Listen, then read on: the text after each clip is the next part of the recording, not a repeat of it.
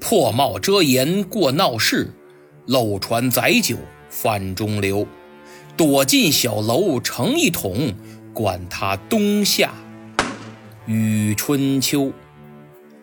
林少章率部连夜出逃，结果被湘军水师追上之后，打了个七零八落，残部弃船登岸，从陆路逃回湘潭城。眼瞅着快要到了，未曾想塔奇部领伏兵杀出。堂堂太平天国的春官右副丞相林少章，这回是插翅难逃。但实际上他并不十分惊慌，因为先前他已派人将消息火速传入湘潭，命城中兵马出城接应。打着打着，林少章觉得不对，怎么接应的人马迟迟不见动静呢？难道说？他正疑惑间，忽见有人跌跌撞撞，匆忙禀报说：“大事不好，湘潭陷落！”啊！林少章简直不敢相信自己的耳朵。原来接到命令，城中的太平军没有耽搁，迅速集合。为了安全，他们并没敢打开城门，而是顺梯子下去的。刚下去，埋伏在附近的清军就杀了个措手不及，太平军四散奔逃，抱头鼠窜，清军顺着梯子爬城，一举拿下湘潭。林少章彻底放弃了，满脑子想的都是跑活命。他且战且退，最后只带着四名骑兵突出重围，连夜。逃往靖港，投奔石祥珍。林少章的两万兵马在湘潭全军覆没，而靖港势单力孤，所以只好放弃。三天后，也就是五月四日，退守越州。自此，太平天国无力再图湖南。曾国藩的湘军损失也很惨重。舰船能用的还剩不到一半，于是他在衡阳、湘潭、长沙等地设厂修造战船，又购置了数百门外国火炮。军队方面，除了伤亡和逃跑的，曾国藩又进行了整编和精简，能打仗的留下，战斗力弱的遣散，最后仅剩水师两千余人，陆师两千余人。他以这些精兵做班底，又紧急重新招募军队。经过两个月的休整，《曾文正公年谱》卷三里说：“湘军规模重整，军容复壮矣。”这两个月，太平军也没闲着。石祥珍从越州率领一支部队回到湖北进攻武昌。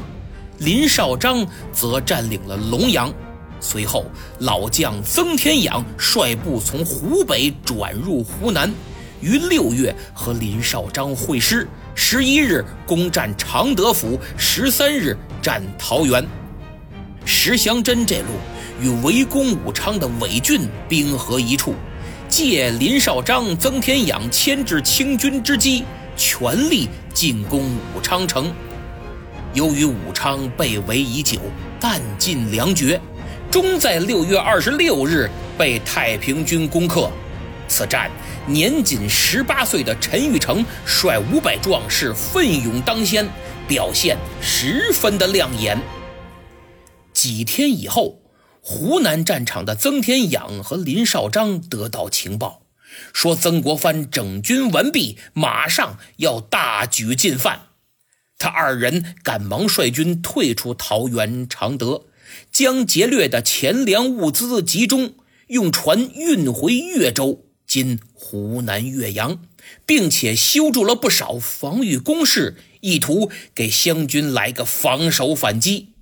七月七日，湘军连同其他清政府的武装力量，共约两万人，水陆并进，开赴越州。七月中旬，太平军想给陆路进攻的湘军来个阻击战，这叫下马威。秋官右正丞相曾天养还亲临距越州三十公里的新墙指挥战斗，可面对猛将塔奇布，出战不利，只得返回。几天以后，七月二十一日，湘军兵临城下。经过两天的部署和准备，七月二十三日，湘军水师兵分多路，设好阵地和埋伏。然后进行几番挑衅，意图引蛇出洞，诱敌深入。太平军上当了，被打了个措手不及，损失战船一百余艘。曾天养一看，这连战连败不行啊，我得另想办法。你不是用诱敌之策打败了我吗？我呀，也给你来个诱敌，而且这诱饵比你的。要大得多。当天夜里，他下令放弃越州，退守以北二十余里的成陵矶。成陵矶位于洞庭湖和长江交汇之处，北通巫峡，南极潇湘，自古以来就是战略要地。湘军进占越州之后，曾天养趁其立足未稳之际，于七月二十七日督战船四百只，水陆并进反攻越州。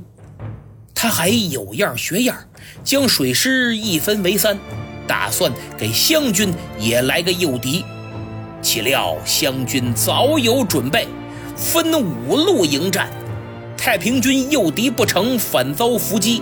加之战船不如湘军的先进，炮火亦不及湘军猛烈，鏖战多时，水陆皆败，战船火炮损失惨重，伤亡千余人。曾天养恨恨撤军，率余部退守临湘。此后多次交手，太平军始终处于下风。正当曾天养愁眉苦脸之时，七月三十日，有人禀报说韦俊率部自武昌前来增援，可把他乐坏了，真是雪中送炭。曾天养二话不说，与林绍章、韦俊等人整顿兵马，再次杀向越州，在成陵矶跟湘军水师展开恶战。太平军这回信心满满，卯足了劲儿要一雪前耻。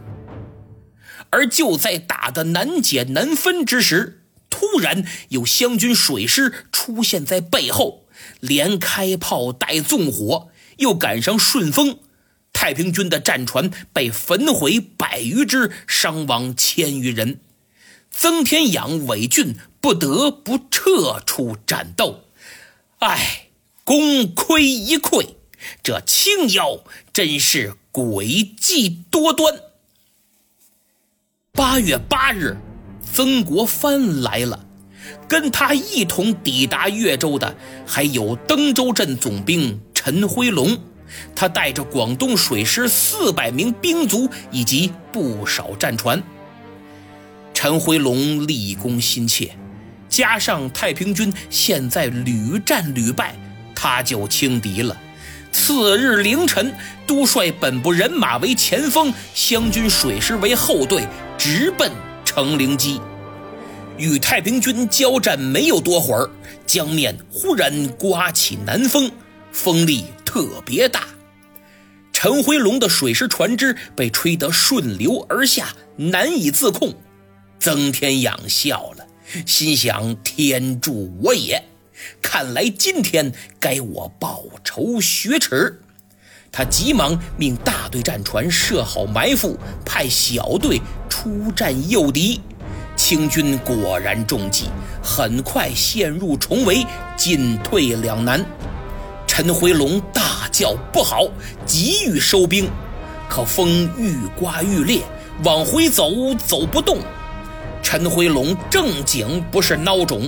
不像其他人置弟兄们的性命于不顾，他赶忙率自己的战船前去救援。可他的坐船太大又笨重，激战中搁浅了。太平军抓住机会蜂拥而上。后面湘军水师早就发现情况不妙，楚汝航二话没说，领着战船杀将过去。但风向对太平军非常有利，湘军施展不开，最后大败。陈辉龙、楚汝航等多名将领战死，数百人阵亡，战船火炮损失惨重。